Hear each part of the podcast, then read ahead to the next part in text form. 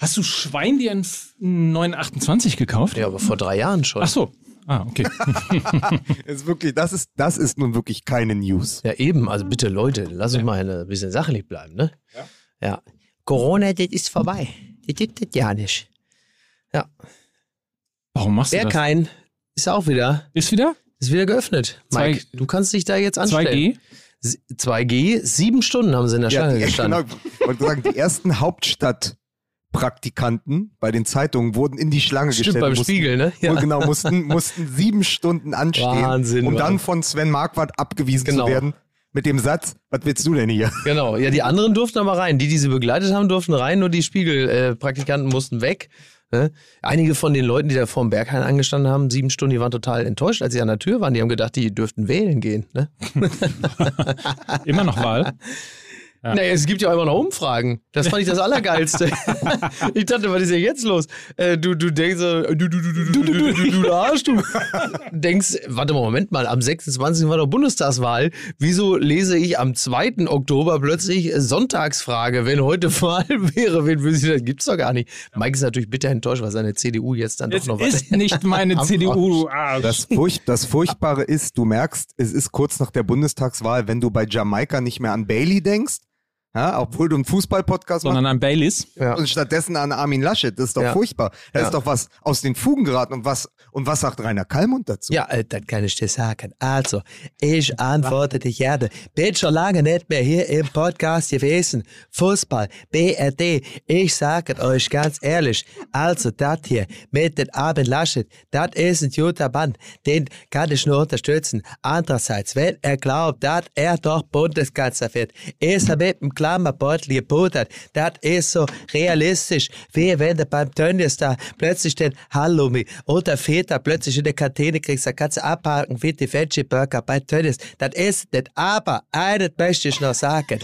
Wenn der Laschet unter der neuen Koalition mit den Grünen, der FDP und der Union Kanzler wird, dann ist der Slogan doch ganz klar, Jamaika, mach das Würstchen. So, so also. Okay. Warte Aber kurz, wo wir- wo wir- warte kurz, wo wir warte kurz, warte kurz. Warte, warte, warte. Warte. Ach, jetzt hat sie aufgelegt, siehste? Mama hat gerade Ah angerufen. ja, Mama hat gerade angerufen. Ist doch, wo wir gerade bei den Großen des Sports und bei, zu, bei irren Zufällen Schicke sind. kurz eine Sprachnachricht. Hallo Mama, ich kann gerade nicht. Ich bin mitten in einer Podcastaufnahme. Wenn du da aber gerne dabei wärst, dann kannst du wieder anrufen, dann nehme ich dich rein. Dann kannst du mir sagen, was du zum Thema Eintracht Frankfurt und Bayern München zu sagen hast. So, Spoiler, ne? Spoiler. Ne, Teaser, das ist Teaser. So, jetzt aber. Slatan Ibrahimovic Ja. hat am Tag der deutschen Einheit Geburtstag. Ist das Zufall? Das kann kein Zufall sein. Außerdem heißt es ja seit gestern heißt es ja Tag der deutschen Eintracht. So. Oh, das das habe ich bei Twitter gesehen, Mike. Und da hatte ich wieder mal so ein ganzes. Ich habe das gelesen und dann habe ich so kurz so. Der, der Mundwinkel zuckte, ging leicht hoch und ich empfand fast so einen väterlichen Stolz. Ich dachte, ah, guck mal, da hat der Enkelkinderbrief, den ich Mike geschickt habe. Lieber, lieber Opa Mike, bitte sei lustiger. Und dann hat er sofort, sofort reagiert. Ja.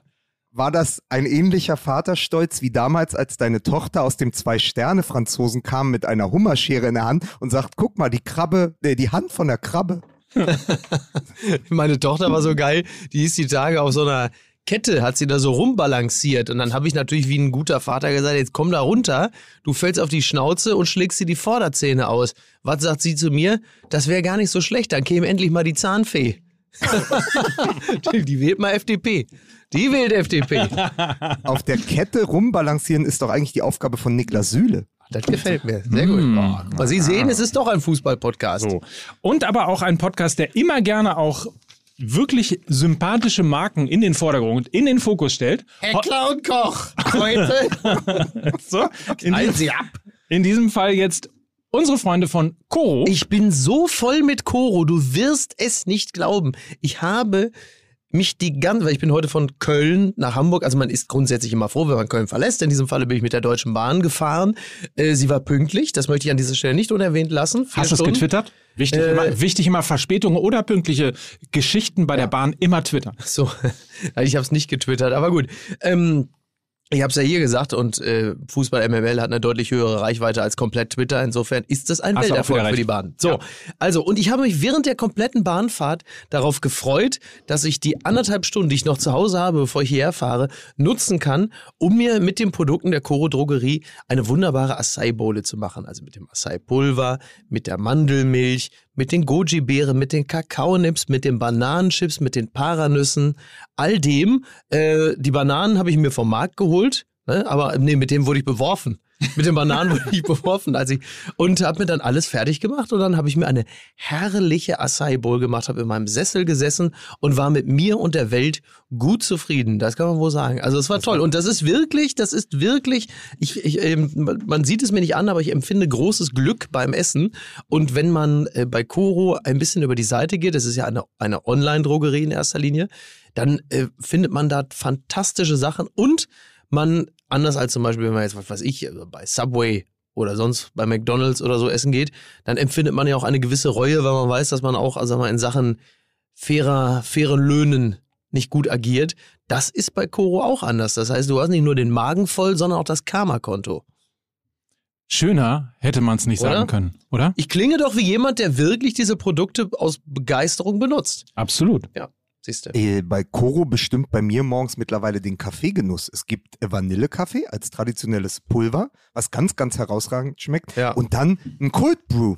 Der Ah, kommt in so einen gut. großen Sack und dann kann man dann so, so Zap, Ohr, Ohrzapft ist. Ja. Mit ganz, ganz hervorragender Cold Brew Kaffee. Sehr gut. Also das ist so, während du da dir die Matcha Bowl reinklemmst, habe ich dann einfach schon drei Tassen Kaffee getrunken Ja. oder halt ein schönes Glas Cold Brew. Das, das ist mein Koro. Und abends schön äh, sojageschnetzeltes Shawarma-Art. Aber wo alles in den großen Sack. Heute keine Werbung für Manscaped, das nur noch mal am Rande. Dafür für corodrogerie.de, unserer Lieblingsdrogerie und der Nummer eins für haltbare Lebensmittel. Mit dem Code MML bekommt ihr 5% Rabatt auf euren Warenkorb. Also, wenn ihr so glücklich sein wollt wie Mickey und Lukas, dann geht auf corodrogerie.de. So ist es. Oder? Ja, sicher. Ja. So, ich hatte eine kurze äh, Anweisung, Ja. ähm, was ich denn jetzt mit dem Thema Musik machen soll. Ich weiß nicht, ob ich das so schnell finde, sonst mache ich es während der Sendung noch mal ganz kurz. Nun ja. Hm, Hm. ich weiß nicht. Ich würde mal sagen, wir machen erstmal ganz normal Musik bitte.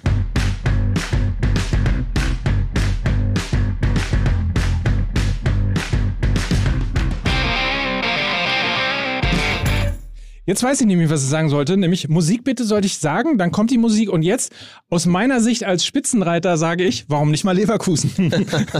Ah. ja, aber vorher, das ist übrigens ähm, Michael Haas, der das Ganze vorgeschlagen hat. Also Michael, ich habe es getan, aber Ja. vorher möchten wir natürlich einen anderen Michael hier vorschlagen äh, und vorstellen vor allen Dingen, nämlich Michael Beisenherz. Ich grüße Sie auf das Herzlichste. so. Und in Berlin haben wir Lukas Vogelsang. Lukas Vogelsang hat immer einen Einjahresvertrag. Lukas Vogelsang erfüllt diesen Vertrag. Wenn dieser Mann stört, dann muss man das sagen.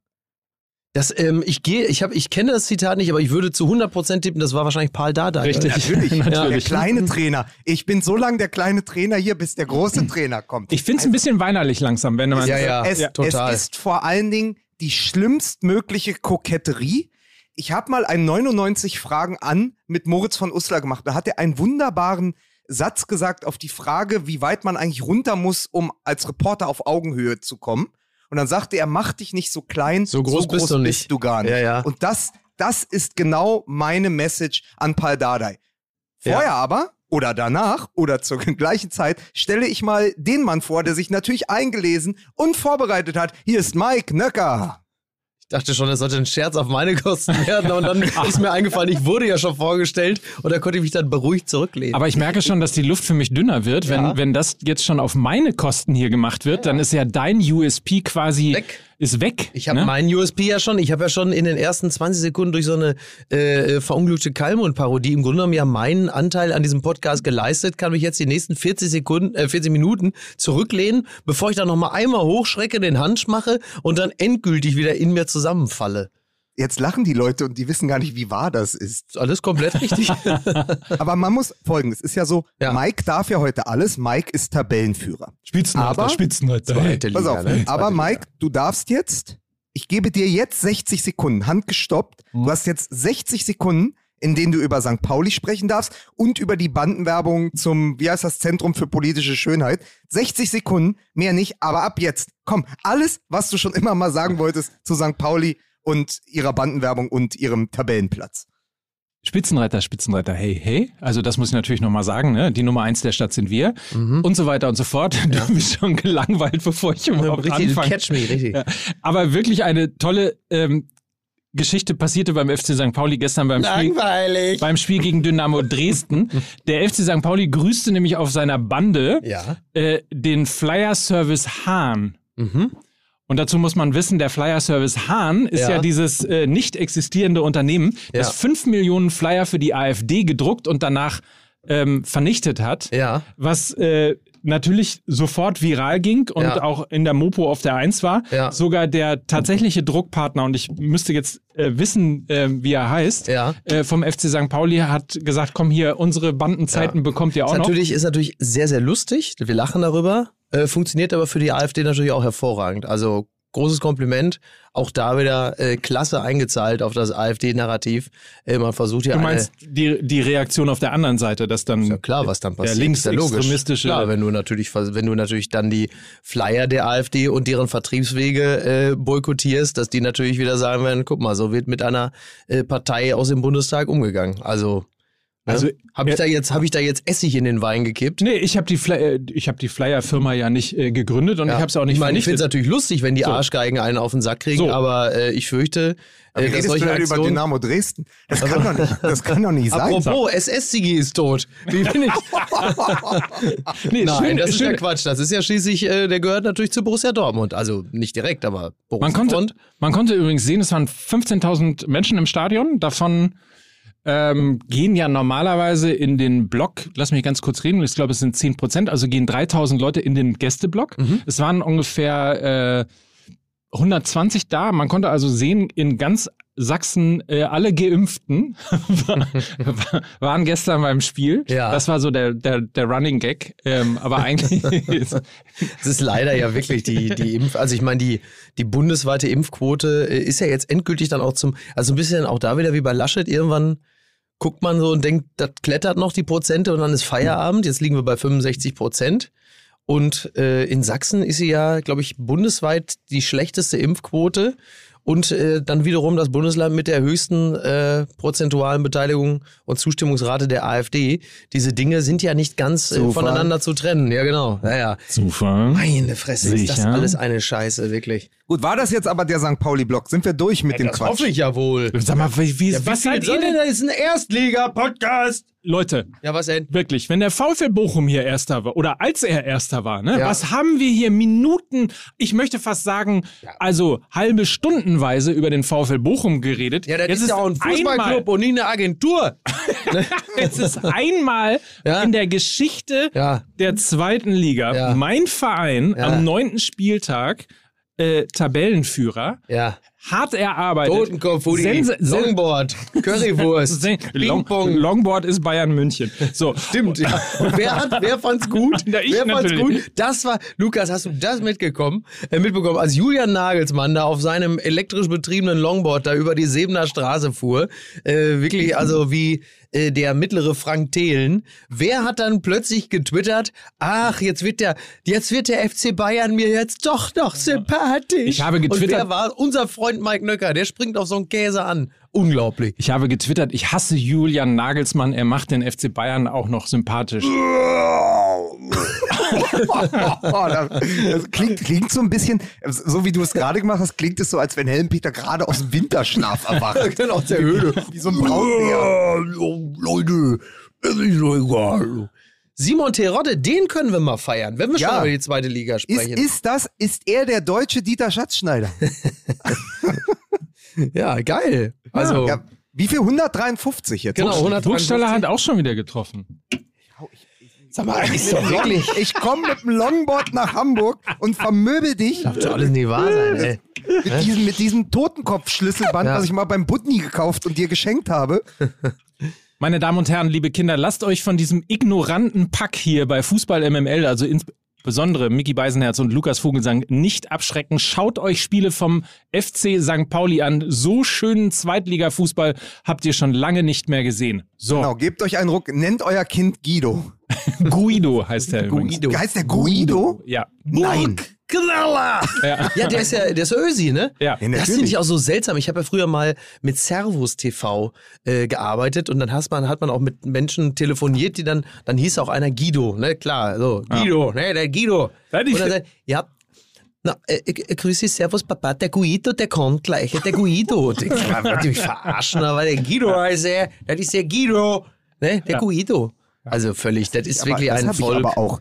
Ja. Das habe ich aber auch noch nie gehört. Ja, oder? Guido. Er heißt Guido. auch deshalb Guido, Ja. weil äh, die Mutter den äh, Namen italienisch klingen mochte. Also sie, sie hat Ja, ihn dann soll quasi. sie ihn doch Roberto oder was weiß ich nennen. Oder soll sie- Luigi. Albano, Luigi, Luigi Butler. frag mich auch die ganze Zeit, also wenn man es schwarz auf weiß liest, wieso heißt er denn Josua Kimmich? Ich verstehe Ja. das überhaupt nicht. Was ist das für eine prätentiöse Kackscheiße? Ja, vor allem, er sollte ja, vor allen Dingen ist er ja benannt, dass wir hatten ja äh, bei äh, unserer EM-Sendung, hatten wir ja den Onkel von Josua Kimmich da. Äh, Ich glaube, Onkel Walter, der ja auch eine eigene Band hat, irgendwie Sunrise oder so. Also, sag mal, so ein bisschen, sag mal so, äh, also gegen die, gegen die Band von Joshua Kimmichs Onkel sind die Amigos quasi die Beatles, ne, um das mal so ein bisschen einzuordnen. Und der erzählte ja auch, dass also hier unseren Joshua, den haben wir ja danach genannt, weil äh, ich bin so ein großer Fan, oder der Papa von dem ist so ein großer Fan von dem U2-Song The Joshua Tree. Und da stimmt ja nichts dran. Es gibt keinen Song, The Joshua Tree von gibt ein U2. Album. Es gibt ein Album. Und das heißt ja auch nicht Joshua Tree, sondern Joshua Tree. Also Aber da das- frage ich mich, Ja. hat Övis Eigenrauch dazu schon eine Kolumne geschrieben? Der So, Leute, Övis aus Leute, der Taz? Leute. Entschuldigung, Entschuldigung, warte, wir, wir schweifen ab. Sie hören jetzt Maik Nöcker.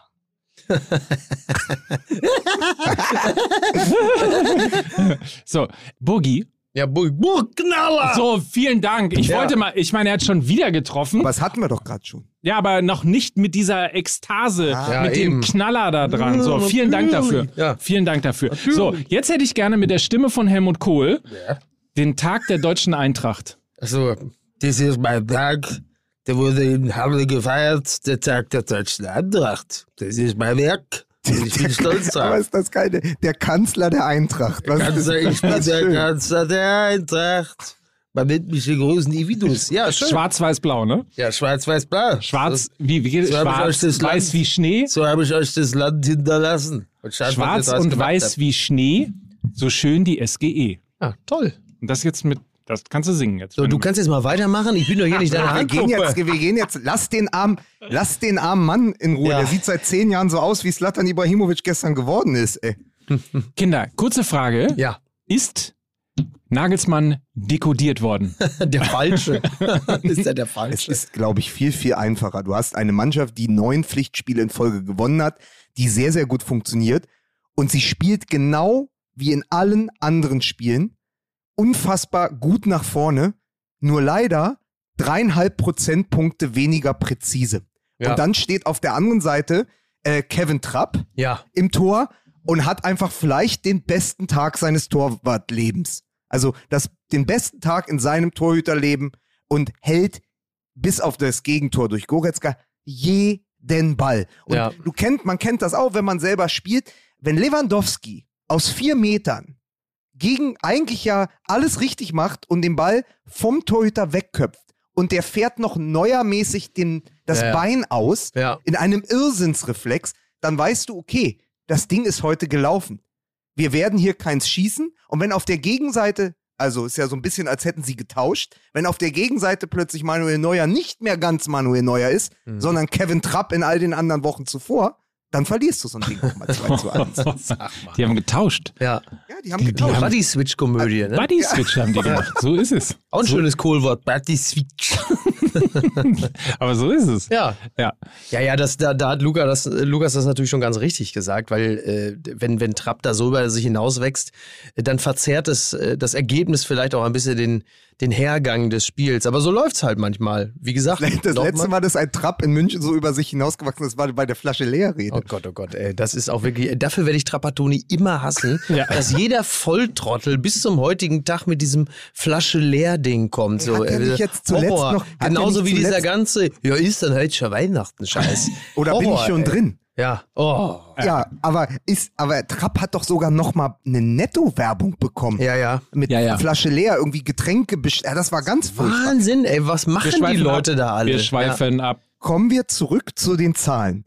Ja. 10 zu 4 Chancen für die Bayern, Mhm. 10 zu 1 Ecken. Das Spiel geht 1 zu 2 aus. ja. Herrlich. Durch das Siegtor von Kostic. Und jetzt kleine Frage. Wer war der letzte Spieler, der für die Eintracht ein Siegtor in München erzielen konnte? Christoph Preuß, Ist das schön? per Fallrückzieher. Ist das geil? Wenn- äh, Warte, ich bin ja gerade nicht im Studio, aber hat Mike ein Fragezeichen im Gesicht? ja, auf jeden Fall ein sehr Jetzt ist großes. aber die Frage, aber stimmt's?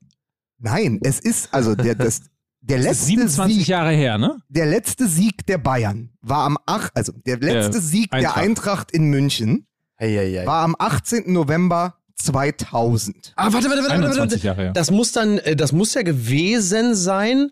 Uwe Bein. Nee, nee, nee, nee, das war diese, das Die war. Salou, da war Salou doch noch bei, bei Frankfurt zu der Zeit. Okocha. Nein, Jetzt da war der schon weg. du bist zwar- du Ey, du bist machst acht nur oder zehn Jahre Du bist zu komplett durcheinander. Nein, 2000, das muss gewesen sein zu der Zeit. Da war, glaube ich, gerade Jörg Berger oder Magath. Oder Magath gerade Trainer von einer von geb- beiden. ich geb einer von beiden Tipp. und Salou war in dem Team. Und dir einen äh, Tipp. ja, Gib den Tipp. Es war der letzte große Norweger. ja, Fjörtoft, vor- natürlich. Ja. Fjörtoft, ja. Jan, Jan Agefjord. Den hatte ich die ganze Zeit im Kopf, aber den hatte ich nicht mit diesem Sieg verbunden. Den habe ich natürlich, aber in dieser Zeit hatte ich ihn schon da gesehen. In einem, ich meine, Fjörtoft ist ja derjenige, der auch gesagt hat, dass er grundsätzlich äh, nicht für Sex vorm Spiel ist, Ja. äh, weil er sagt, äh, allein schon deshalb, weil ich mir mit Bashiru Salou ein Zimmer teile. deshalb muss ich immer, deswegen verlinke ich die beiden immer. Ja. Das ist, ähm, ja, aber pass auf, schön. ich habe gerade die Idee, wo ich euch beide nur auf dem Ohr habe, up gerade die Idee geboren für ein Fußballquiz. Mhm. Es ist so, es treten zwei zusammen an, aber sie spielen letztendlich gegeneinander. Ja, das hat gerade gut die, funktioniert, genau, ja. einer muss die Frage beantworten und der andere sagt alle wirklich möglichen falschen Antworten. Also es geht so um die Eintracht aus Schön. 2000. Also Ja. er lenkt dich halt die ganze Zeit ab. Genau. Das ist so ein bisschen wie Genau. ruckzuck, nur für Bernd Idioten. Hülzenbein. Ja, so, Bernd genau. Hülzenbein. Nein, so, Äh, also äh, nennen Sie, nennen Sie die Bernd Mannschaft Nickel. von ein, nennen Sie die Mannschaft von Eintracht Frankfurt aus der Saison 2000 2001 und Mike Nöcker liest halt die Aufstellung der Mannschaft von 92 Werner Lorand. 93 vor. Werner Lorand. Aber wirklich 2000 war Ansgar Brinkmann 2000 auch in Frankfurt? Da war der schon weg. Ah. Da waren so, also das war so 2000 war die Zeit, äh, Fjörtoft, Salou, Rolf Olaf Christel Jansen. Gemien, Olaf Jansen, äh, wahrscheinlich Thomas Sobotzik auch noch, wobei der da wahrscheinlich gerade mal kurzzeitig bei Lautern war. So diese Zeit muss das gewesen sein. Und kurz davor, wird so zu der Zeit von Ansgar Brinkmann, war dann unter anderem, glaube ich, auch noch Urs Günzensberger, der war doch im Knast ein halbes Jahr. Vielleicht verwechsel ich die beiden auch einfach in diesem Falle. Olaf Jansen war ja auch Trainer mal beim FC St. Pauli. Damals waren wir aber nicht Tabellenführer. Ich geh kaputt, ey. Ich werde. Das ist so ein bisschen, also diese 2000er Mannschaft, die dann die Bayern geschlagen hat, war ja so das Überbleibsel, der Rest von der Mannschaft, die 99, ja, Genau. wir melden uns vom Abgrund, unter Ja. Jörg Berger, Gott hab ihn selig, Ja. ähm, noch das Wunder geschafft hat. Damals Ja. 5 zu 1 gegen Kaiserslautern, äh, Fjordhoff mit diesem Übersteiger gegen Reinke. Also, das, das, das, das will ich natürlich, äh, das war, mein Lieber, das war natürlich im Grunde genommen, für mich war das, äh, das Ganze mal ein, wie ein Gemälde von Hieronymus Bosch, möchte ich an dieser Stelle mal sagen. Und dann hatte ja danach, nach Jörg Berger, ja Felix Magath übernommen, über Ja. den Fjordhoff dann sagte, ähm, ich, weiß, weiß nicht, weil er nicht, sagte, ja. er sagte ja vorher über Berger, äh, Berger hätte auch die Titanic gerettet. Richtig. Und dann wurde er ein Jahr später gefragt, da sagte er, ich weiß nicht, ob Magath die Titanic gerettet hätte, aber alle Passagiere wären fit gewesen. Topfit. Ja, Topfit. genau. Und das ist ja so diese Mannschaft, so diese Eintracht Frankfurt Mannschaft 99, 2000. Das ist aber auch, wie wir jetzt merken, sehr lang her. Mhm. Ähm, was aber, was man konstatieren muss zur Mannschaft jetzt, die findet sich langsam unter Glasner. Ja. Ähm, man merkt es so langsam fangen dort die Automatismen anzugreifen. Nun ist dieses Bayern-Spiel aber kein Gradmesser dafür, weil es wirklich komplett absurd gelaufen ist. Also nochmal den Spielfilm zusammenfassen. Hinteregger mit einem völlig chaotischen Ballverlust. Daraus resultiert das Tor durch Goretzka. Dann macht er aber, glaube ich, 170 Sekunden oder so das 1-1 mit der allerersten Chance. Und dann drehen die Frankfurter das fast noch in der ersten Halbzeit, womit man, klassisch, jetzt ist wieder der Werner Hansch-Moment, den Spielverlauf auf den Kopf gestellt hätte. Und ähm, ja, und dann äh, verlieren die Bayern das hinten raus äh, durch dieses Kostic-Tor, wo ich auch sage, den hat ein Manuel Neuer ja normalerweise. Ja. Kann doch nicht immer gehen, ne? Sah er, das ist der Moment, für, wo ähm, der Sportreporter oder Kommentator dann sagt, da sah aber auch Manuel Neuer äh, nicht besonders gut aus. Oder er sagt auch, an guten Tagen hält er den. Ja, genau so ist das. Ja, Ja. Es ist nur dann, wenn man sich die Aufstellung anguckt, also bei den Bayern ist es ja tatsächlich im Moment ein Gemälde, die erste Elf. Ich sehe die ja sehr, sehr gern. Aber wenn man dann halt guckt bei Eintracht Frankfurt, da sind halt so unglaublich viele Namen. Also wenn man die Büffelherde noch im Kopf hat, wenn man Ja. André Silva noch im Kopf hat, da ist dann vorne neben Kostic halt Boré, Lindström, im Mittelfeld Jakic, außen Touré zurückgekommen. Das ist alles so, das ist sich noch empfinden. Und äh, wir, jeder weiß das, der äh, Fußball verfolgt. So ein Sieg bei den Bayern kann ja dann doch auch die Initialzündung sein für den Rest der Saison. Es ist auf jeden Fall interessant zu sehen, dass wir jetzt in eine Phase der Saison einbiegen, in der die neuen Trainer, sprich Glasner und auch Adi Hütter, langsam greifen, also exakt das aufnehmend, was du gerade gesagt hast, gilt ja dann auch jetzt mittlerweile dann für Gladbach. Da merken wir auch, dass eine positive Entwicklung äh, bemerkbar ist. Jetzt auch gegen große Clubs schon gewonnen, siehe BVB beispielsweise. Das ist ja ähm, auch ganz schön, weil äh, es wäre ja auch ein bisschen doof, wenn nach äh, sechs Spieltagen bereits die Messe gelesen wäre und dann so Weinzielmäßig äh, klar ist, hier geht ja einfach gar nichts mehr. Ist ja beruhigend. Man wird ja dann doch ein wenig nervös als äh, Clubverantwortlicher am Anfang einer Saison, wenn du einfach merkst, die ersten vier, fünf Spieltage gehen einfach alle verloren und äh, du kannst dann einfach auch schon diese Punkte nicht wieder gut machen und dann greifen die berühmten Mechanismen dann doch einigermaßen zeitnah. Ja. Ist ja auch ehrlicherweise als Fan der Bundesliga ganz schön, wenn bestimmte Clubs, mit denen man entweder sympathisiert oder man sie einfach als große Clubs gerne in der Konkurrenz da oben sieht, dass die nicht gleich am Anfang so jammerlich abscheißen, dass die einfach schon dann keine Rolle mehr spielen. Wie witzig übrigens auch, dass man nach dem dritten Spieltag schon schreibt, dass die Trainerrochaden alle nicht funktioniert haben Ja, und ja, alle ja. haben sich verzockt und so weiter. klar. und man Quatsch überlegt man dann, klar, ne? und man überlegt dann, mein Gott, das ist jetzt der siebte Spieltag und äh, natürlich ist es so, dass bestimmte Mechanismen auch eben brauchen, so wie im richtigen Leben auch. Fügt sich ja nicht sofort alles so, dass es auch gleich sofort funktioniert. Umso schöner zu sehen, natürlich irgendwie für alle beteiligten Vereine, ähm, dass die Idee, die dahinter steckte, wohl offensichtlich Ja. in Frankfurt, in Ja, ja. Mönchengladbach, möglicherweise sogar auch in Leipzig, ähm, sich so langsam jetzt Genau. durchsetzt. Also Leipzig ist natürlich sicherlich noch von allen das größere Fragezeichen. Ja. Aber es ist beruhigend, äh, dass das jetzt langsam äh, zündet. Naja, ich, ich, also dieser Sieg jetzt in München hat ja bei Frankfurt einfach wirklich auch für die für, zur Nervenberuhigung beigetragen, weil wenn du auf die Tabelle schaust, sie haben jetzt acht Punkte, zwei mehr als Hertha BSC. Sie wären halt bei einer Niederlage bei fünf Punkten stehen geblieben und wären dann 15. in der Tabelle. Und dann fängt es natürlich das Rechnen an und das Grübeln und das Zweifeln, ob das mit Glasner alles so richtig ist. Äh, Gladbach äh, ist, ist ja dahingehend, weil sie jetzt Dortmund geschlagen haben und weil sie auch Wolfsburg geschlagen haben. Also eigentlich genau die beiden Teams, wo man gedacht hätte, da wird's richtig schwer nach diesem Start. Ähm, ist natürlich schon wieder was anderes, weil die sich mit zehn Punkten nach oben orientieren können. Da ist der erste Tabellenplatz nur noch sechs Punkte weg. Naja, ist also, ich meine, mit zehn Punkten, wenn die Bayern auch nur 16 haben, stehst du ja nicht ganz so schlecht da. Nö, das ist So, richtig. äh, und das ist natürlich das, und das gibt dir Ruhe. Also so wie äh, die Frankfurter jetzt völlig überraschend in, bei den Bayern gewinnen, ist das ja natürlich für Gladbach auch. Ey, da, komm, da verlierst du die ersten Spiele, kommst nicht in die Saison, dann Ja. spielst du ausgerechnet gegen die andere Borussia, was Ja. eh immer schwierig ist. Äh, dann spielst du ausgerechnet gegen die Wolfsburger, die ja wirklich einen, Raketenstart hingelegt haben an Total. den ersten fünf Spieltagen. Und dann dreht sich das. Jetzt siehst du, jetzt ist plötzlich, ist, ist Gladbach nur noch drei Punkte hinter Wolfsburg. So rückt das alles enger zusammen. Ja. Macht natürlich auch mehr Spaß für die Fans. Aber es ist natürlich trotzdem dieses, du kannst ein bisschen mehr in den Herbst hineingleiten, wenn bei dir nicht mehr derart der Baum brennt. Und das geht jetzt in Frankfurt nach diesem Spieltag und das geht eben auch in Gladbach. Ob das, ob das jetzt alles trotzdem so sensationell ist, wie sie sich das erhofft, erhofft haben oder so schlecht, wie wir es schon gemacht haben, das wird sich dann erst, glaube ich, zur Halbserie zeigen. Traurig ist natürlich, dass im fünften Spiel hintereinander jetzt leider eine Serie gerissen ist. Äh, in Frankfurt. Eieiei. ist eine lustige Serie, oder? Ja. Die haben nämlich tatsächlich gespielt gegen Bielefeld 1-1, gegen Stuttgart 1-1, gegen Wolfsburg 1-1, gegen äh, nochmal Bielefeld, das war dann, glaube ich, Pokal. Nee, warum steht hier zweimal Bielefeld? Das ist doch, Ich weiß Die haben nicht aber genau, auch, die haben auch in der, in der, äh, in der, in, die haben international auch. Ich glaube, in der Europa League haben, haben ja doch auch 1-1 gespielt, ne? gespielt. Ja. so. Und jetzt halt eben 1 zu 2. Also es ist ein kleiner, ich hab, hatte das äh, von äh, vom Twitter-Kanal von DAZN gesehen ähm, und natürlich einfach ungefragt, wie man das so macht bist in du, so sozialen. Netzen, einfach Selbstverständlich. ungefragt übernommen und äh, stelle gerade fest, es ist zweimal das Bielefeld-Logo drin. Aber unabhängig davon äh, ist das natürlich eine interessante Serie gewesen, die jetzt gerissen ist. Ich nehme an, Trauern, wirklich Trauer wird in Nein, Frankfurt darüber niemand verspüren. Denke eher nicht, nein. Die Frage ist ja viel mehr, wie ist die Gefühlslage jetzt auf dem Longboard? Also, äh, was sagt Nagelsmann, äh, wie geht's ihm? Oder, oder kann der das einfach auch einordnen und sagen, du, wir, man kann auch in so einer langen Saison nicht alle Spiele gewinnen und so etwas passiert, also klassischer Betriebsunfall. Ähm, ist ja auch die Frage, da Thomas Müller hat nach dem Spiel gesagt, naja, das war's jetzt erstmal mit den Super Bayern.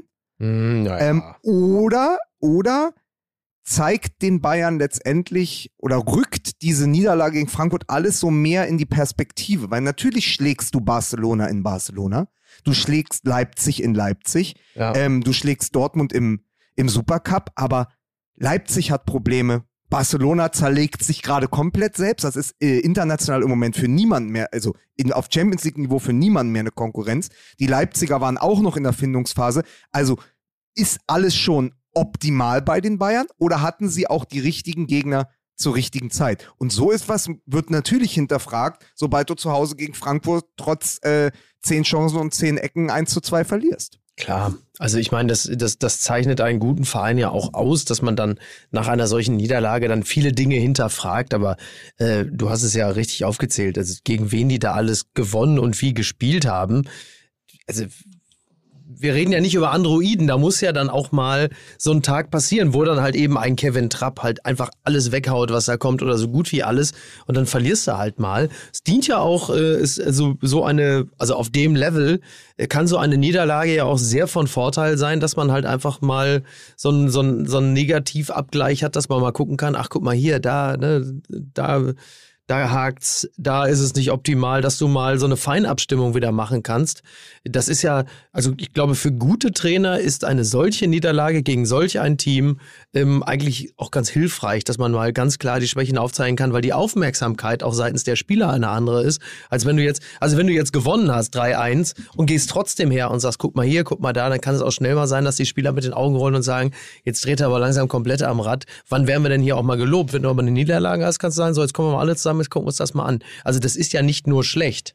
Ich lerne ja komplett neue Sätze jetzt auch, ne? Also Ja. ich lerne jetzt zum Beispiel ja auch den Satz, gut, äh, Tabellenvierer nach dem neunten Spieltag oder jetzt in diesem Fall nach dem siebten Spieltag beim FC Bayern, dafür kannst du dir ja nichts kaufen. Die Saison ist noch lang. Ja. So, also Der abgere Weihnachtsmann, wenn du hier einen Osterhase ja, abgerechnet wird am Schluss. Also alles, Oh, alles danke. Sätze, die ich jetzt hier äh, Ja. natürlich in Hier bleibt kein Stein mehr auf dem anderen. so, das war jetzt auch Tilman Kuban, sehr- aber sehr trotzdem, schön, ja. All- Die beiden alles- verwechsel ich alles- immer. Alles Sätze, die ich jetzt ganz neu äh, auch in meinem Fan sein Bock sozusagen- umstoßen. Wir müssen So. den Bock umstoßen. Auch das habe ich. Äh, Überragend. Ja gut, aber Ja. Mickey hat noch, hat noch mal probiert zu unterstreichen, dass er gerade aus der Perspektive des Tabellenführers auf den Fußball schaut und deswegen Ja. kann man natürlich ähm, sehr, sehr gut mit so Großmut Ja. die Dinge einordnen. das tut Mike Nöcker gerade. Da ist er, da ist er Staatsmann durch und durch. Ja, Ähm, danke. Am, am Übel und der Staatsmann Großer Europäer. Und, Ich würde sogar auch sagen- ein großer Europäer. Großer Europäer. Und Transatlantiker. Ja.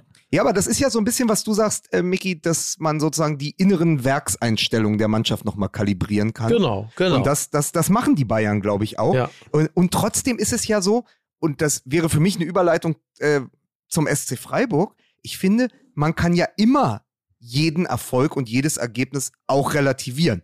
Also Ja. du gewinnst auf dem Papier 3-0 gegen Barcelona, schlägst Leipzig 4 zu 1 äh, in Leipzig. Und dann kommen natürlich die Leute, ich ja in diesem Fall, sagen, ja, aber guck mal, wie in welcher Verfassung die Leipziger waren. Ja, Mhm. Schau mal, in welcher Verfassung die in der Champions League gegen Brügge gespielt haben. Ist das wirklich der Gradmesser für den FC Bayern? ja, Ist ja. dieser FC Barcelona unter Ronald Koeman, ist das im Moment der Gradmesser? Und wahrscheinlich nicht. Das ist aber die alte Krux, das kennen wir aus der Guardiola-Zeit.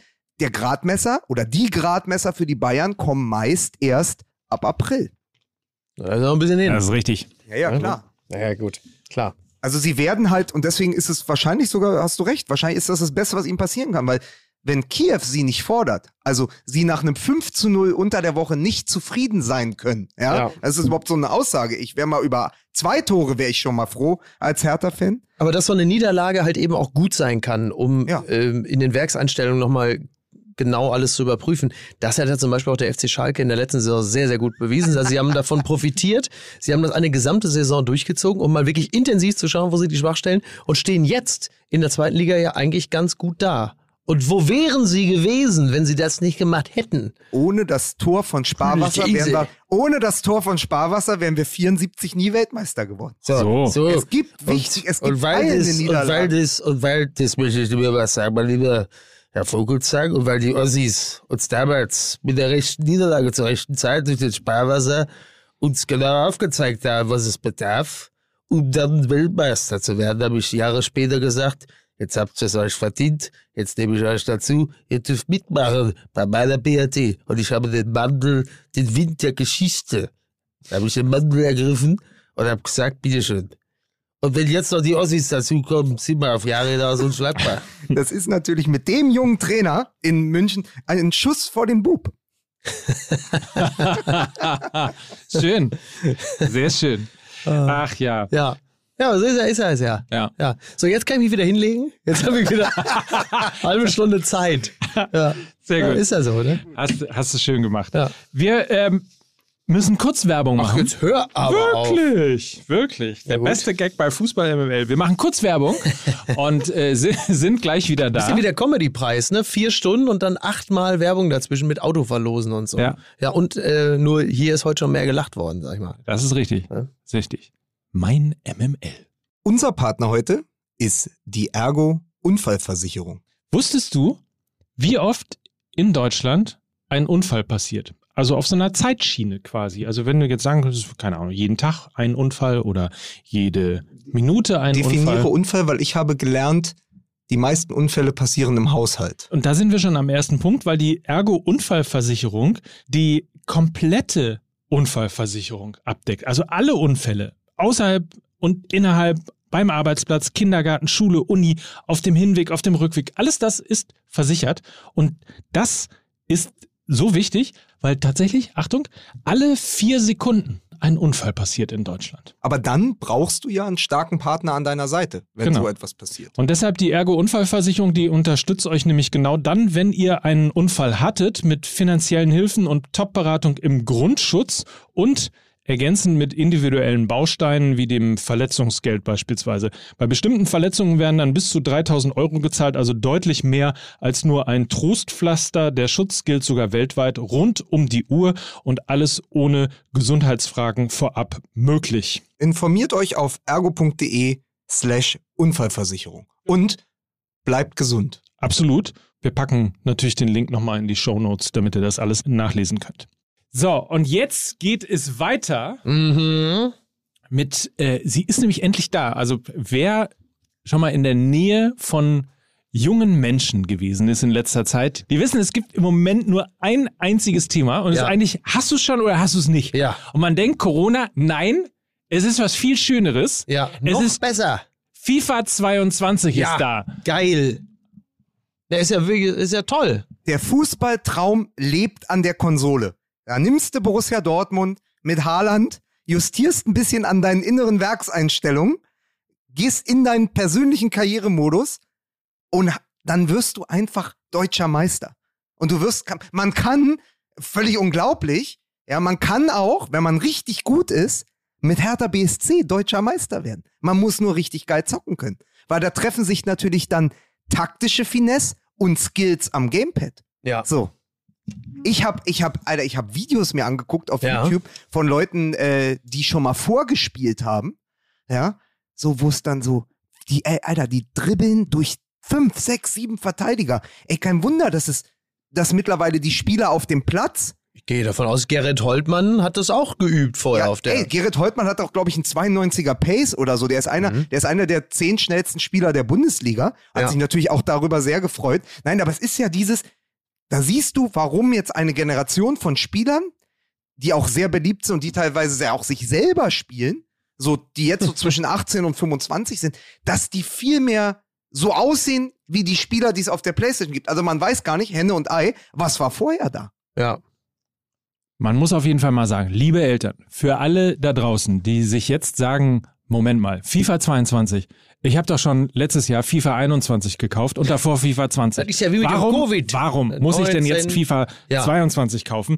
Kann man nur da sagen, es ist komplett alles überarbeitet worden. Das Torwartspiel ist Genau. jetzt viel realistischer, viel besser geworden. Äh, die Physik des Balles, die Ballphysik, Ja. lässt den Ball besser fliegen, ähm, lässt jeden Schuss und jedes Tor tatsächlich komplett neu wirken. Der Karrieremodus, Spielerkarriere ist überarbeitet worden, komplett überarbeitetes Gameplay. Also es ist FIFA 22 für alle die, die das gerne auf der Konsole, also auf der PlayStation 5 zum Beispiel, ähm, gerne spielen. Äh, es ist komplett überarbeitet, es ist ein neues, eigentlich ein Liebe neues Gefühl, Eltern, neues Produkt, FIFA wenn ihr 22. Euch, wenn ihr euch fragt, warum soll ich FIFA 22 kaufen, da kann ich euch nur sagen, wenn ihr zum Beispiel sagt über euren Nachwuchs, ich, menschlich passt es einfach nicht. Dann habt ihr die Chance, über die FIFA 22 dafür zu sorgen, dass ihr dem kleinen Kevin Heeman vielleicht einmal am Tag begegnet, wenn er sich morgens gelangweilt die Fruit Loops aus dem Schrank holt, dann aber auch für die nächsten 18, 19 Stunden im Zimmer verschwindet. Und das ist eure Möglichkeit. Hier an der Stelle sorgt für den Familienfrieden, hol FIFA 22. Aber- mit der neuen Physik vom Ball und auch alles andere, was der Mike da aufgezählt hat. Für eine Liebe- glückliche Familie. Lieb, liebe Kinder, FIFA 22 ist wie eure Eltern komplett überarbeitet. Es sei denn, sie kommen aus Gelsenkirchen. Dann- So, ähm, Oder, oder FIFA 22 ist wie dieser Podcast ja, powered by Football. so sieht Ah, es geil. nämlich aus. So, So. bitte. Und Bitte. weil wir uns ja tatsächlich dann doch immer noch vom Fußball Woche für Woche inspirieren lassen und unsere auch unsere Themen Ja. für diesen Podcast ja auch immer aus den einzelnen Spielen herausholen, Ja. dann müssen wir natürlich, ähm, Lukas hat es eben gerade kurz schon angesprochen, über Freiburg reden. Das machen wir aber auch äh, schon deshalb, weil wenn wir über Freiburg reden, Mhm. dann tut's nicht ganz so weh, dass wir im Nachgang natürlich dann auch über Hertha reden müssen.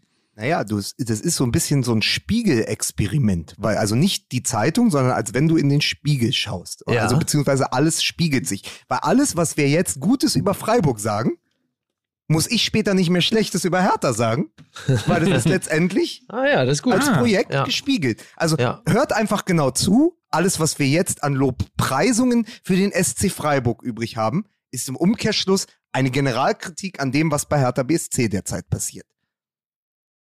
Bitte. Ja. Möchtest du? Ja, es ist, es ist natürlich äh, ganz, ganz äh, wunderbar, dass dieser SC Freiburg, der jetzt seit zehn Jahren, ich glaube jetzt Ende des Jahres, sind es zehn Jahre unter Christian Streich arbeitet, mit Spielern, ich habe das mal irgendwie, irgendwie gelesen, ähm, im Schnitt hat der Kader, also die 15 Spieler, die 15 oder 16 Spieler, die gegen Hertha BSC eingesetzt wurden, waren oder wurden sind, Mhm. haben im Schnitt 4,2 Jahre unter Streich schon gespielt. Das ist ja, also mehr Kontinuität findest du, glaube ich, allenfalls noch bei den Bayern. Also, Ja. dass ein Großteil der Spieler seit vier oder mehr Jahren bei Freiburg äh, schon unter Vertrag steht und sich dort auch entwickeln konnte. Von vielleicht sogar Bundesliga-Durchschnitt zu einem gehobenen Bundesligaspieler, die dort Nationalspieler geworden sind. Äh, Vincenzo Grifo zum Beispiel. Tolle, der- tolle Entwicklung, der, ja. der plötzlich Ita italienischer Nationalspieler auf Abru- Abruf ist, Lukas Höhler, der Stammspieler ist, Nils Petersen, der, der Woche für Woche, wenn er möchte, seinen Joker-Rekord Mhm. äh, ausbauen kann. Äh, Alex Zickler gefällt das. Und ähm, da muss man einfach sehen, da wurde vielen Spielern, die man gar nicht so auf dem Schirm hatte, auch einfach in den letzten Jahren viel Zeit gegeben, sich in diesem, in, in diesem Soziotop Freiburg einfach zu guten bis sehr guten Bundesligaspielern zu entwickeln. Wäre was für Mario Götze gewesen, ne? So ein richtiger Wechsel nach Freiburg, auch nicht schlecht. Naja, du siehst es ein bisschen, äh, du siehst es ein bisschen an äh, Maxi Eggestein. Der ja, der eins, das ist der einzige Transfer diese Saison gewesen vom SC Freiburg. Also Irre eigentlich, ne? nach Freiburg gekommen. Sonst hatten sie das Team schon beieinander und da haben sie auch nur, weil ich glaube, der Franzose ist äh, zurück in die Heimat gegangen, Santana hieß der, glaube ich.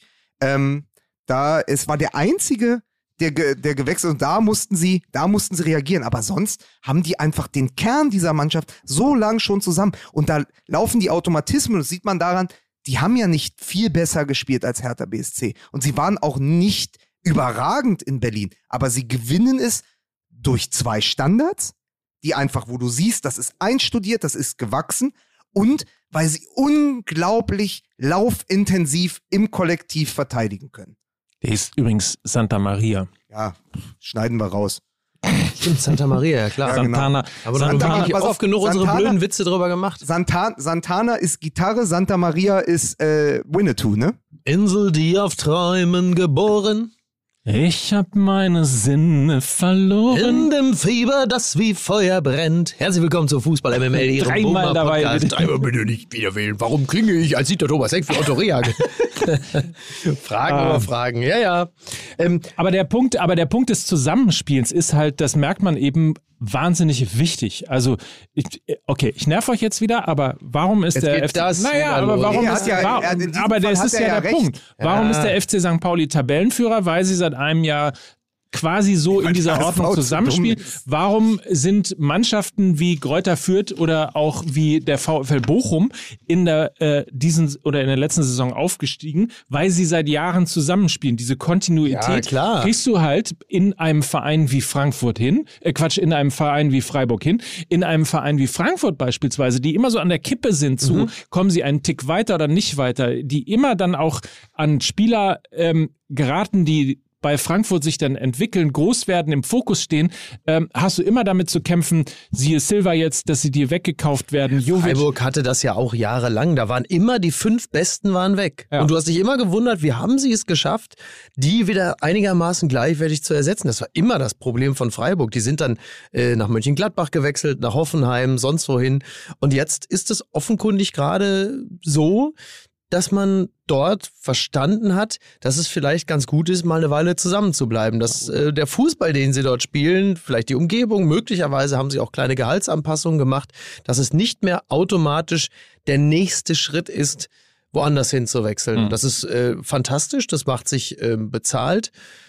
Vielleicht Ja, ist halt eben auch so die mangelnde Identifikation insgesamt im Profifußball mit vielen Clubs und wechselnden Trainern und so. Auch sind das alles so schlagkräftige Argumente, dass der ein oder andere, Klammer auf, intelligente Klammer zu Spieler sagt, auch weißt du was, ich kann auch noch ein, zwei Jahre hier bleiben, dann kann ich immer noch wechseln. Hm. Weiß ich nicht, aber äh, scheint ja zu gehen. Hertha BSC hat ja auch in der jüngsten und nicht mehr so jungen Vergangenheit sich beim SC Freiburg bedient mit Darida, Mhm. mit Schwolo. Und sie haben das Ja. aber immer ausgeglichen.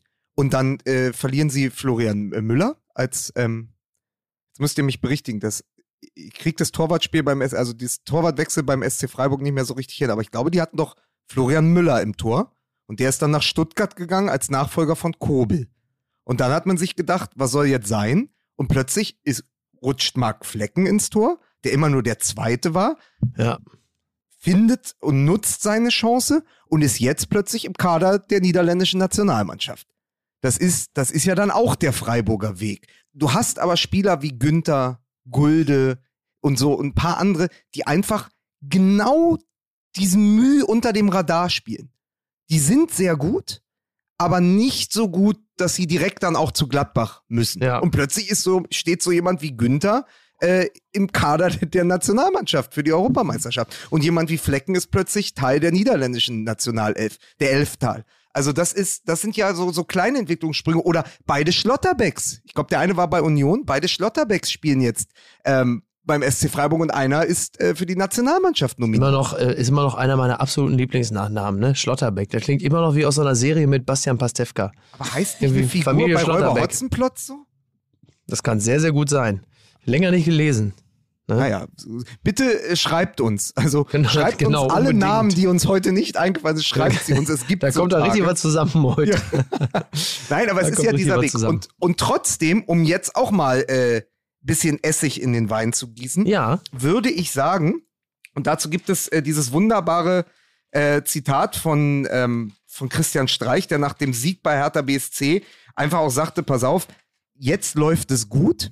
Ich bereite mich auf die Zeit vor, wenn es schlecht läuft, Ja. denn da brauchen sie mich wieder.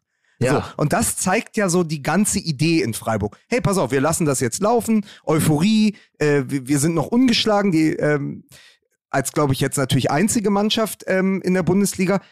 Aber es wird auch der Herbst kommen und der Winter und dann wird es schwerere Gegner geben als Hertha BSC in der Findungsphase. Und dann wird Ja. man mal wieder verlieren und vielleicht verliert man dann auch drei am Stück. Das bedeutet aber in Freiburg keine Krise. Genau. Und das macht Hamstern. den Sie haben es dann halt, ne? Das macht den Oh. SC Freiburg aus. Aber ich würde trotzdem sagen, dieser vierte Platz ist auch deshalb eine Freiburger Momentaufnahme, weil natürlich all die anderen Mannschaften, über die wir vorhin schon gesprochen haben, Frankfurt, Gladbach, auch Leipzig oder Hoffenheim, die eigentlich vor den Freiburgern stehen müssten, sich gerade erst finden. Wenn aber die Gladbacher, die Frankfurter und die Leipziger rollen, dann wird Freiburg natürlich auch in der Tabelle wieder eher nach hinten rücken. Ich glaube aber trotzdem, dass sie ähnlich wie Köln diese Saison oder Union letzte Saison durchaus eine Mannschaft sind, die am Ende einen der einstelligen Tabellenplätze belegen kann. Also irgendwas Ja. zwischen Conference League und einem sehr netten, sehr freiburgerischen ähm, neunten Platz. Na, ich glaube, äh, je, je mehr Punkte sie in der Frühphase sammeln, desto größer ist das Polster hinten raus und desto entspannter läuft die Saison, wenn man dann einfach mal so in der Mitte der Saison auch eine kleine Krise hat, aber nicht gleich in die berühmten Abstiegsnöte gerät.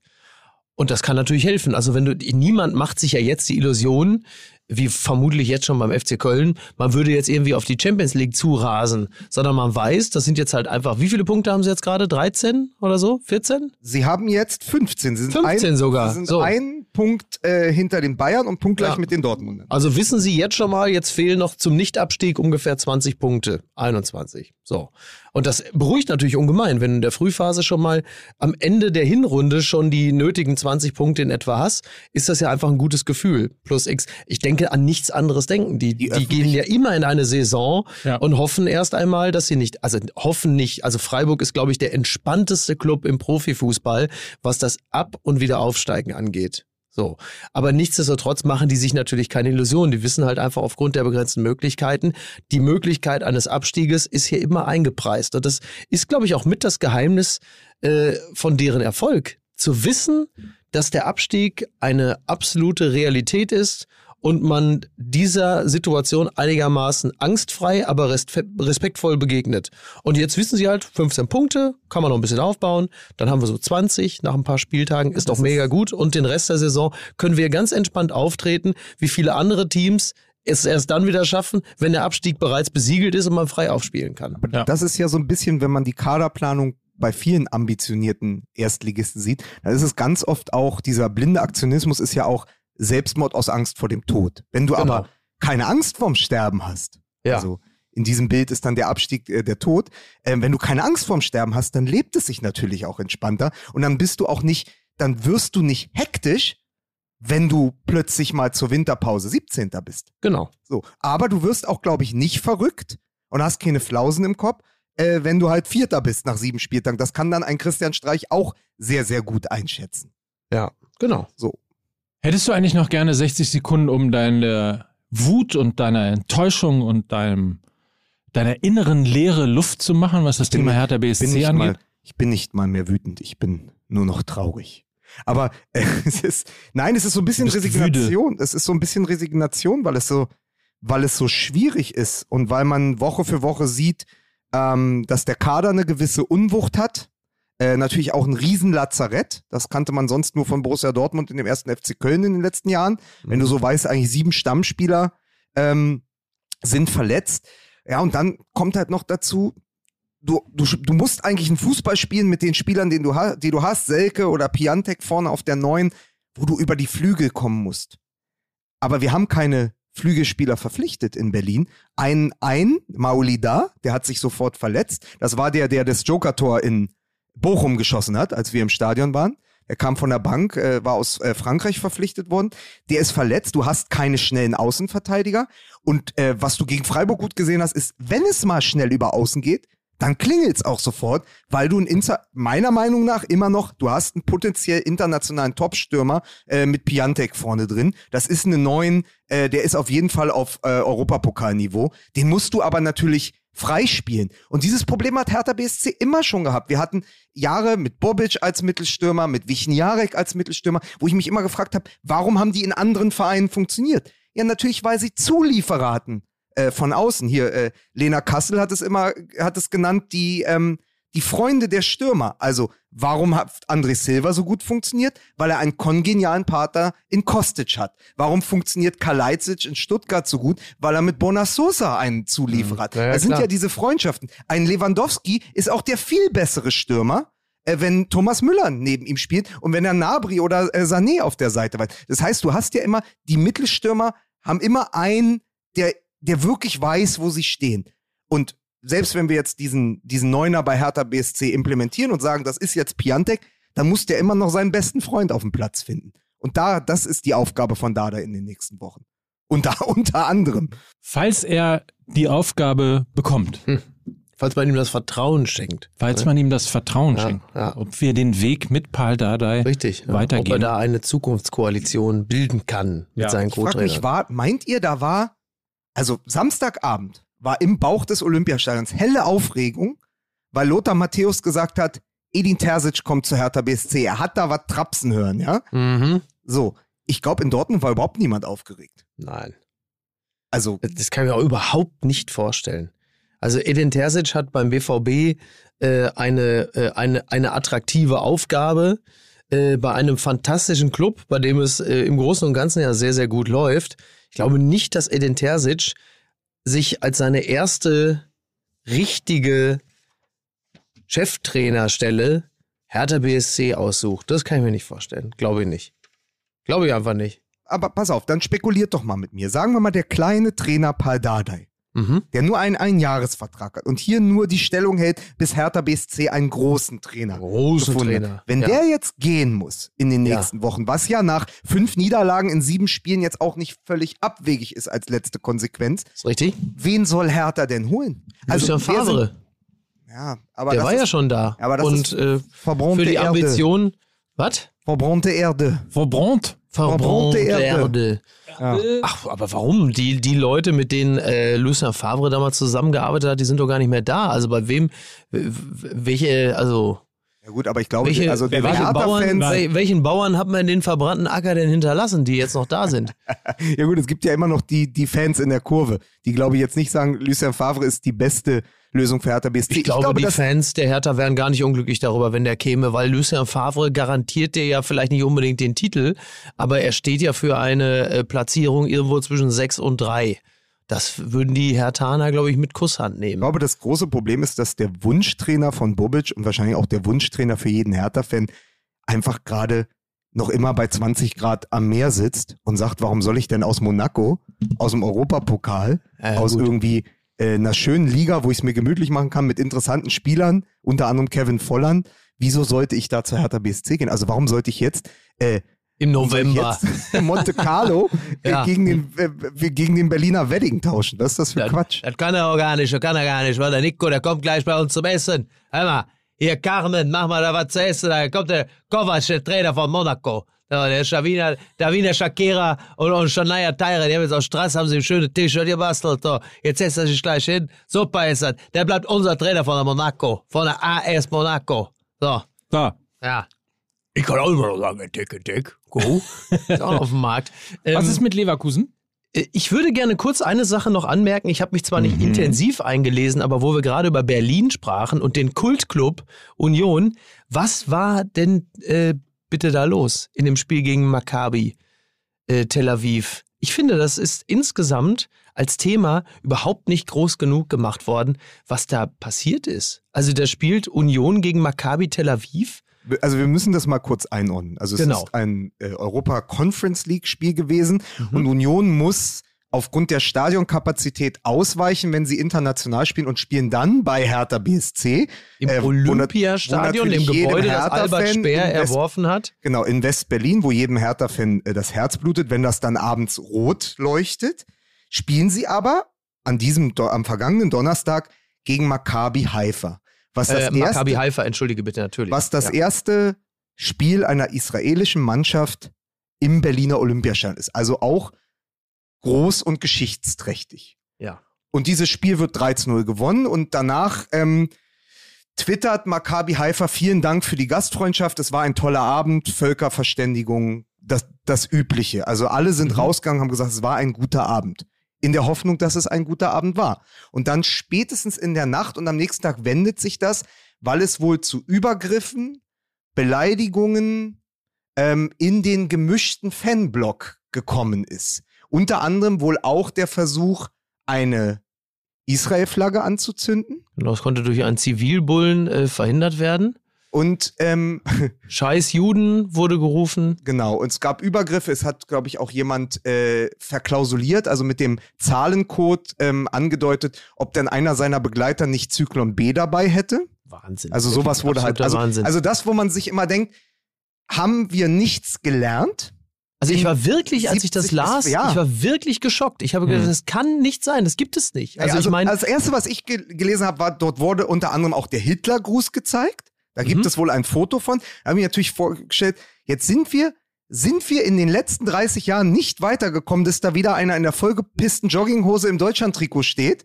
Und dass das dann das Bild ist, ja, vor was allem rund aus, 30 Jahre nach Hoyerswerda, ne? Ja, gerade genau. eben fast den Jahrestag So. gefeiert. und das wird, dass das dann wieder, in den Stadien, auch das- vor 30 Jahren. dass das die Bilder, dann sind die ja bleiben.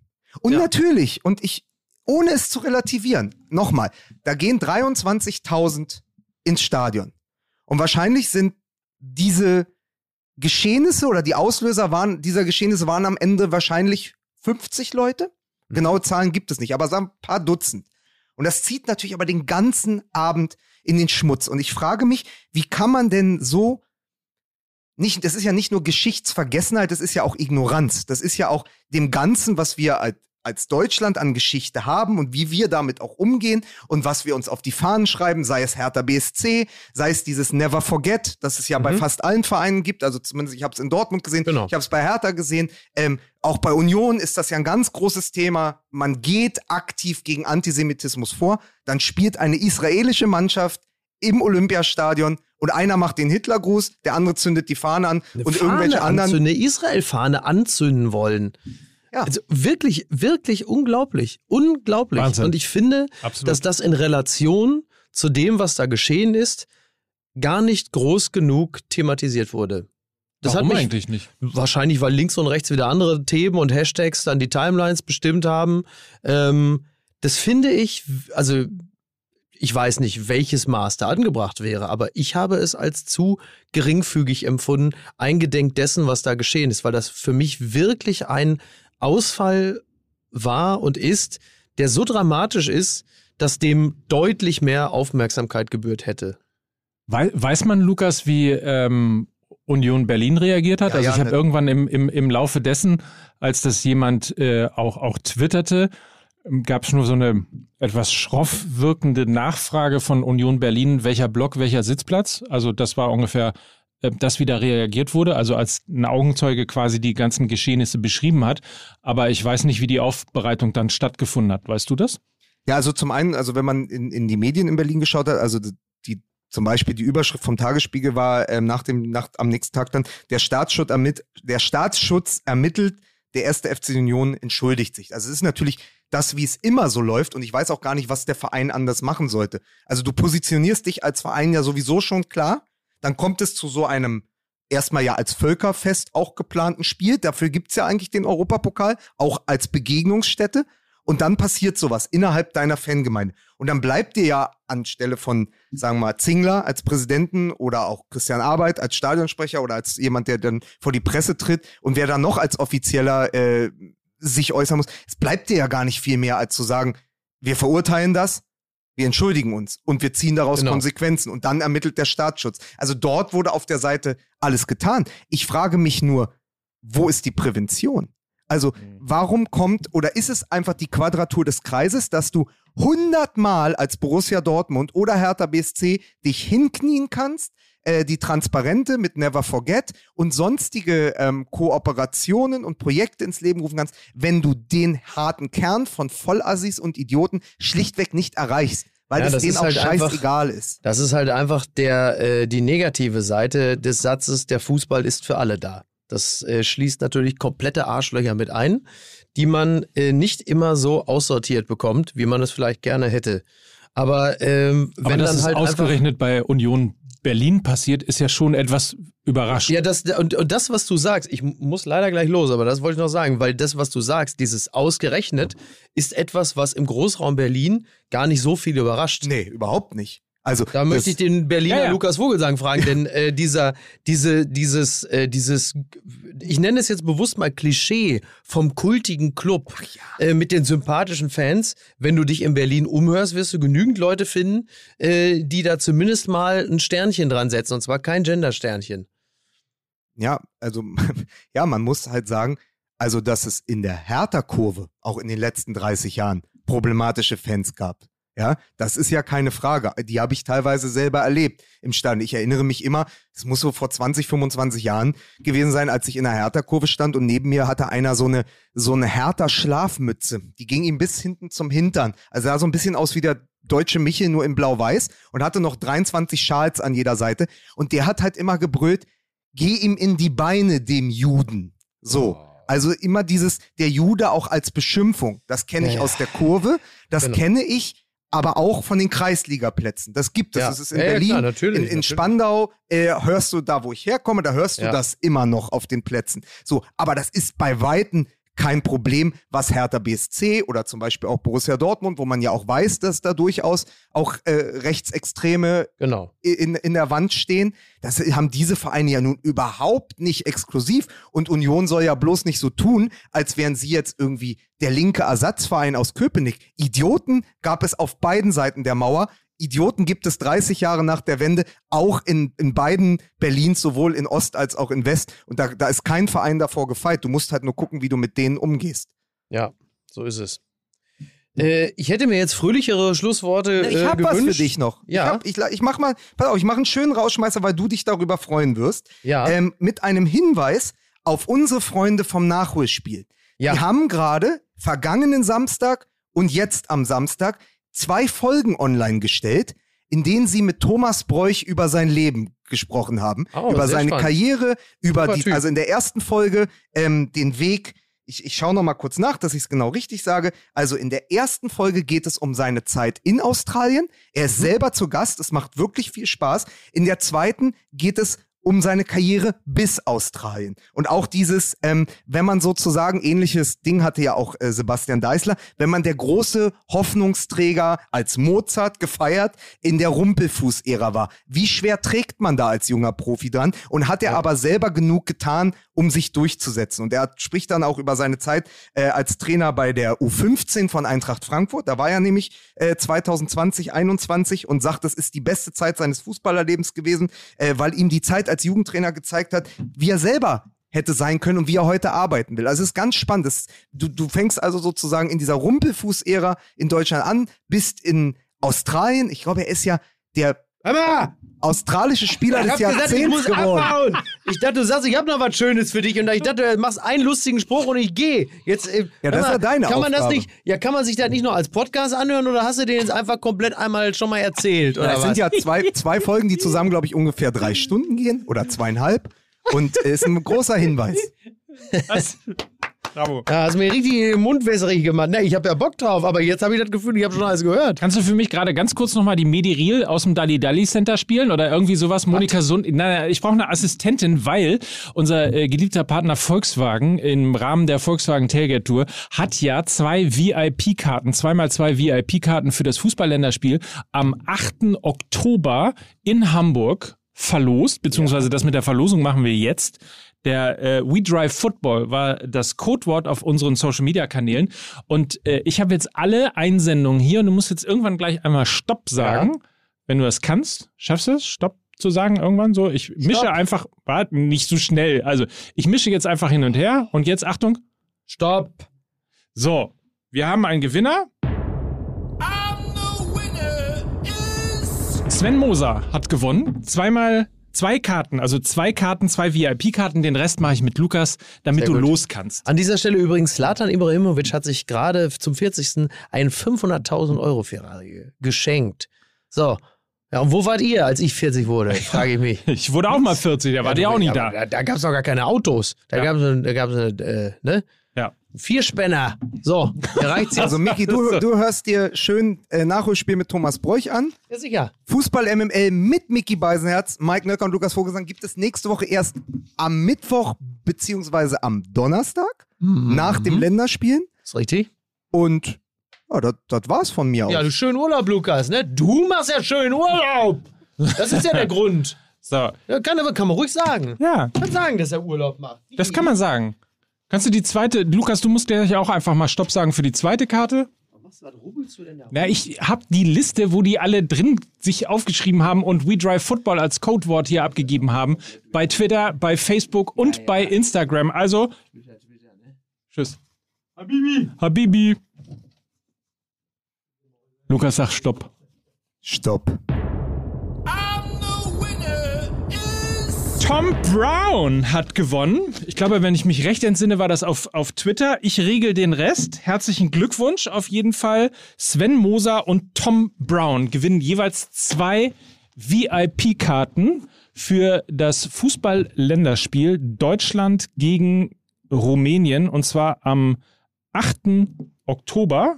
Jetzt muss ich gucken, dass ich nichts frei, Falsches sage. Genau, Deutschland gegen Rumänien, 8. Oktober, Volksparkstadion, also Freitag ist das ganze Volksparkstadion hier in Hamburg mit besten Plätzen, mit Essen, Trinken und allem Zip und Zap zur Verfügung gestellt von unserem Partner Volkswagen im Rahmen der Volkswagen Tailgate Tour.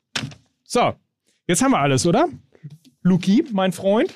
Ja, unbedingt. Ich lass mal gucken. Hertha, Ibrahimovic, Leverkusen. Wir haben so wahnsinnig viel über Leverkusen. Ja, wir haben geredet. aber auch, pass auf, wir haben ja auch noch aufgeschrieben, das weiß Micky natürlich nicht. Wir wollten ja eigentlich auch über die Nominierung, also den Kader von Hansi Flick sprechen. Ja. Äh, da stelle ich nur eine Frage nochmal in den Raum. Sag mal, dieser Kevin Trapp, der ist ja der neue Manuel Neuer. Wieso ist der denn nicht nominiert, aber Bernd Leno, der der zweite bei Arsenal ist, der zweite Keeper, der darf dann mitfahren oder was? Und auch nicht spielen. ja, ja. Ich bin Naja. gespannt, Nationalmannschaft. Ich habe schon wieder richtig Bock. Wird geil. Also, in diesem Sinne viel Spaß beim Spiel und äh, schönen Urlaub und bis die Tage. Die nächste Folge Fußball MML, sei auch schon mal erwähnt, gibt's dann erst nächste Woche Mittwoch. Oder Donnerstag. Je nachdem, wie wir zueinander finden und wie gut das äh, Internet in Griechenland ist, weil ich bin ja mal wieder mit Ewald Lien und Otto Rehagel unterwegs, undercover. Wir machen da eine Sendung für Vox. Ähm, genau, aber bis in dahin, aber das ist doch perfekt. Bis dahin können die Leute doch diese zweieinhalb Stunden Nachholspiel mit Thomas Bräuch hören. Das ist doch So grandios. Genau so haben wir es uns gedacht. Also, tschüss, schöne Woche, viel Spaß mit den Länderspielen und bleibt uns gewogen, Freunde. Bis dann. Tschüss. Ciao. Dieser Podcast wird produziert von Podstars bei OMR.